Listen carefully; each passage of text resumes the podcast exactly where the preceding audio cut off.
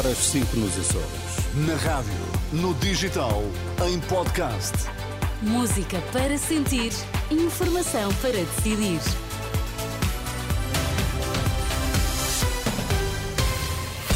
Notícias na Renascença destaques a esta hora.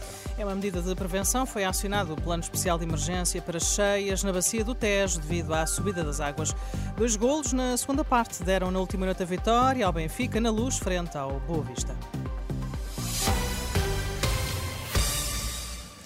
Foi acionado o Plano Especial de Emergência para as cheias na Bacia do Tejo. Em causa a elevada subida das águas, provocada pelas chuvas fortes destes dias.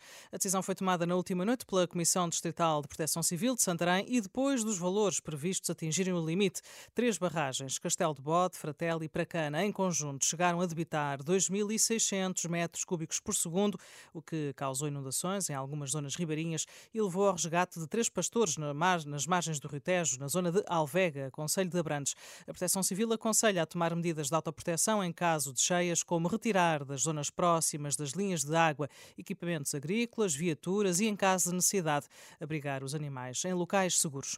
No Algarve, é a falta de água que preocupa os anunciados cortes no consumo levaram os agricultores da região a criar a denominada Comissão para a Sustentabilidade Hidroagrícola do Algarve, isto depois do governo ter anunciado que a região iria ter cortes de água de 25% para a agricultura e 15% para o setor urbano, incluindo o turismo. Os agricultores do Algarve dizem que estão a ser gravemente prejudicados. José Oliveira, porta-voz da nova comissão, alerta para os perigos das medidas que, segundo diz, podem levar a grandes quebras na produção e à eh, redução de postos de trabalho haverá um acentuado, uma acentuada perda de produção, de qualidade, de calibre e, naturalmente, com as implicações tanto na comercialização e nos valores de comercialização a partir do final deste ano, com certeza que haverá perdas de postos de trabalho, quer ao nível da produção, quer ao nível de empresas da fileira, portanto, dos chamados comercializadores. Ouvido pelo jornalista Alexandre Abrantes Neves, o representante dos produtores algarvios teme ainda que surjam mais medidas prejudiciais para os agricultores se os níveis de chuva não melhorarem. Sem novas medidas, o Algarve já só tem água até ao final do verão. É o alerta deixado na Renascença pela Ministra da Agricultura, Maria do Céu Antunes. Garante que o Governo fez as contas ao impacto destes cortes de água na produção e no preço dos produtos agrícolas, mas ainda não avança com números. Temos números em concreto, que eu não vou adiantar porque estão em negociação e estão a ser ajustados em função deste novo uh, corte médio uh, a, que, a que chegamos. São declarações da Ministra da Agricultura ao programa Dúvidas Públicas, o novo programa de economia da Renascença, que pode ouvir em antena a partir do meio-dia e que também já está disponível em rr.pt. Centenas de agentes das Forças de Segurança concentraram-se na última noite em Vizela, distrito de Braga, num protesto silencioso. Esperaram o secretário-geral do Partido Socialista, que ali se deslocou para uma iniciativa partidária, e exigiram um suplemento de missão ao líder do PS e candidato a primeiro-ministro. Em declarações aos jornalistas, Pedro Nuno Santos assumiu a importância das forças policiais para a democracia e para o Estado de Direito. Quanto às exigências, disse apenas que irá ouvir os representantes da PSP e da GNR numa reunião que está agendada para o dia 29 deste mês.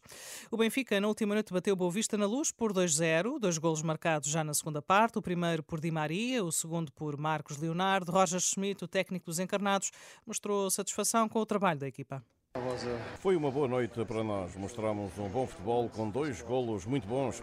Tivemos muitas jogadas e ocasiões junto da grande área adversária, mas tivemos de estar sempre em alerta e bem organizados, porque o nosso adversário apostava tudo no contra-ataque. Estou muito contente com o desempenho e compromisso que os jogadores mostraram hoje. O Boavista só se deu por fadiga e na segunda parte esteve muito perto de marcar na luz, afirmou o técnico Ricardo Paiva.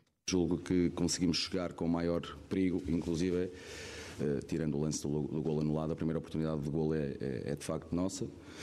Eh, pronto, e depois com, com o decorrer do jogo houve aqui o volumar da fadiga e nós acabamos por perder também esse, esse discernimento por razões diferentes numa parte final e eu julgo que, que se resume a, a estes fatores. Com o triunfo da última noite, o Benfica reaproxima-se do Sporting, que continua isolado na frente da tabela com mais um ponto. Hoje entra em campo o Futebol Clube do Porto, vai receber o Moreirense a partir das oito e meia da noite, com relato na Renascença e acompanhamento ao minuto em rr.pt.